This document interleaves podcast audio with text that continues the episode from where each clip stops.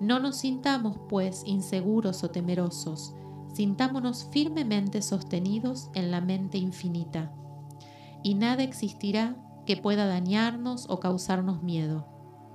No hay poder alguno fuera del todo que pueda afectarnos. Podemos permanecer tranquilos y seguros, y en esta realización, una vez alcanzada, existe una plenitud de seguridad y calma. Entonces dormiremos serenamente sobre la firmeza inconcebible de lo profundo y descansaremos seguramente sobre el océano de la mente infinita que constituye al todo. En él, ciertamente, vivimos, nos movemos y tenemos nuestro ser. La materia no es menos materia para nosotros mientras permanezcamos en ese plano, aunque sepamos que no es sino un agregado de partículas de fuerza o electrones que vibran rápidamente, girando unas en torno de otras en la formación de los átomos. Los átomos a su vez giran y vibran y forman así las moléculas, y la agrupación de estas últimas componen las grandes masas de materia. Y no será menos materia por el hecho de que, cuando avancemos en nuestra investigación, sepamos que la fuerza, cuyas unidades son los electrones, no son a su vez más que unidades de manifestación de la mente del todo, y que como todo lo demás en el universo, es puramente mental en su naturaleza. Aunque en el plano de la materia tenemos que reconocer sus fenómenos, podemos dominarla, como lo hacen todos, maestros, en mayor o menor grado, aplicándole las fuerzas superiores. Cometeríamos una locura si negáramos la existencia de la materia en ese aspecto relativo. Podemos sí negar su dominio sobre nosotros, está bien, pero no debemos intentar ignorarla en su aspecto relativo, por lo menos mientras vivamos en este plano. Las leyes de la naturaleza tampoco se hacen menos constantes o efectivas por el hecho de que las conozcamos y sepamos que son simples creaciones mentales. Obran plenamente en todos los planos y nos libertamos de las leyes inferiores aplicándoles las superiores, y solo podemos conseguirlo de esta manera. Pero no podemos escapar a la ley o elevarnos por encima de ella completamente. Nadie, sino el todo, puede escapar a la ley, y esto es debido a que el todo es la ley misma, del cual todas las demás brotan. Los más avanzados maestros pueden adquirir los poderes que se atribuyen generalmente a los dioses, y existen muchos grados del ser en la gran jerarquía de la vida, cuyos poderes trascienden hasta los de los más elevados maestros en un grado inconcebible para los mortales. Pero hasta el maestro más grande y el ser más elevado deben inclinarse ante la ley y son como nada ante los ojos del todo. Así que si hasta esos elevados seres, cuyos poderes exceden a los atribuidos por el hombre a sus dioses, están sujetos y sirven a la ley. Imaginad la presunción del mortal de nuestra raza cuando mira las leyes de la naturaleza como irreales, visionarias e ilusorias, porque ha podido alcanzar a ver que esas leyes son de naturaleza mental o simples creaciones del todo. Esas leyes que el todo quiere que rijan no pueden ser desafiadas o transgredidas. Mientras subsista el universo, subsistirán, porque aquel existe en virtud de esas leyes, las cuales forman la trama o esqueleto en que el universo se apoya. El principio hermético del mentalismo, a la vez que explica la verdadera naturaleza del universo sobre la base de que todo es mental, no cambia las concepciones científicas del universo de la vida o de la evolución. En realidad, la ciencia no hace más que corroborar las enseñanzas herméticas.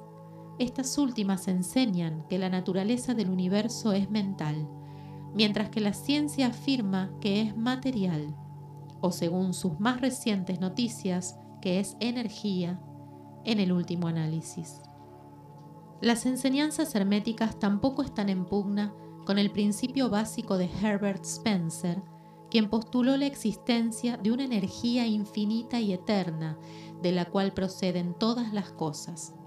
En realidad, los hermetistas reconocen en la filosofía de Spencer la más elevada expresión de la obra de las leyes naturales que jamás se haya promulgado, y creen que Spencer era una reencarnación de un antiguo filósofo que vivió en Egipto millares de años ha, y que más reencarnó como Heráclito, el filósofo griego que vivió en el año 500 a.C., y consideran su doctrina de la energía infinita y eterna como de acuerdo con las enseñanzas herméticas, siempre con el agregado de que esa energía es la mente del todo.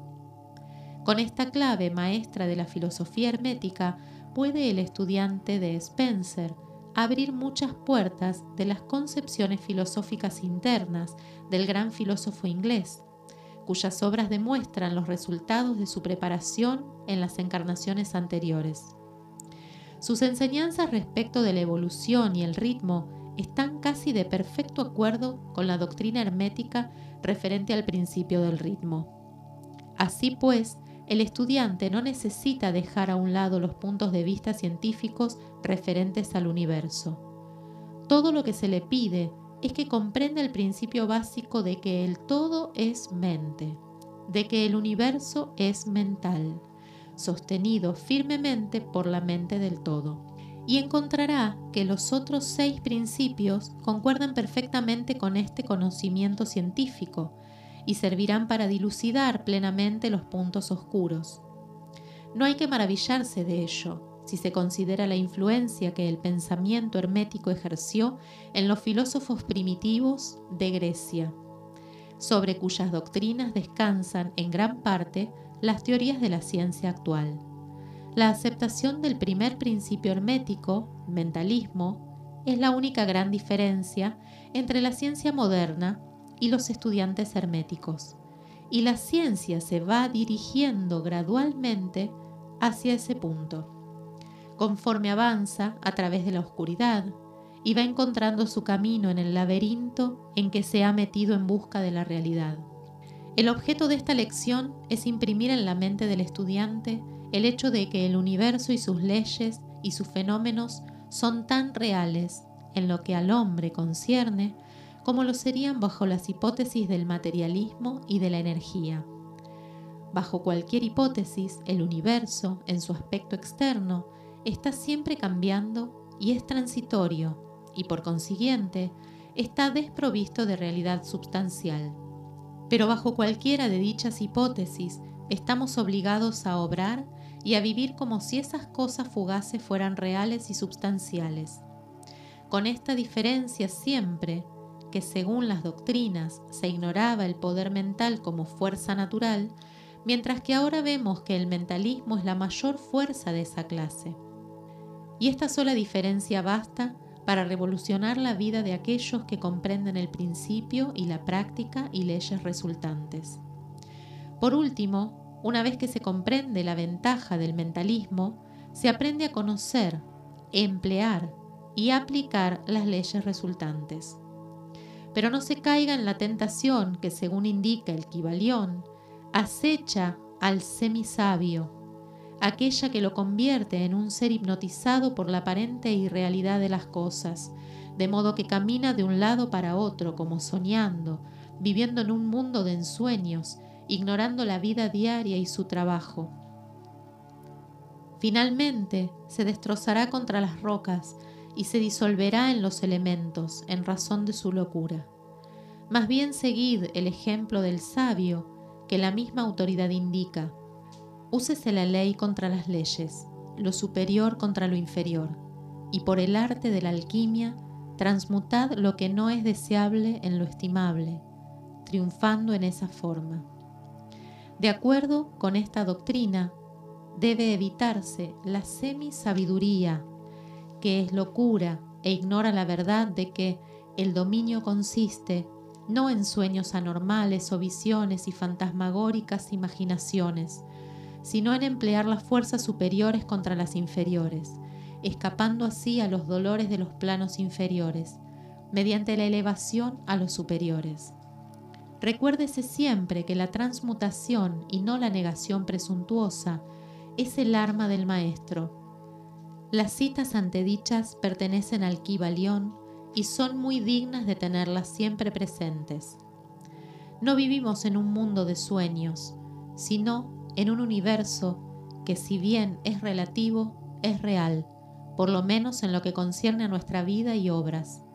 Nuestra misión en el universo no es negar su existencia, sino vivir empleando debidamente sus leyes para ascender de lo inferior a lo superior, viviendo y haciendo lo mejor que podamos dentro de las circunstancias que surgen cada día, y viviendo todo lo posible nuestras más elevadas ideas e ideales. El verdadero significado de la vida no es conocido por el hombre en este plano, si es que alguien lo conoce, pero los más sabios y nuestras propias intuiciones también nos enseñan que no nos equivocaremos si tratamos de vivir lo mejor posible y realizar la tendencia universal en el mismo sentido, a pesar de las aparentes evidencias en contra. Todos estamos en el camino y esta vía va siempre ascendiendo, con frecuentes sitios de reposo. Léase el mensaje del Kibalión y sígase el ejemplo del sabio, evitando el error del semisabio, quien perece en razón de su locura.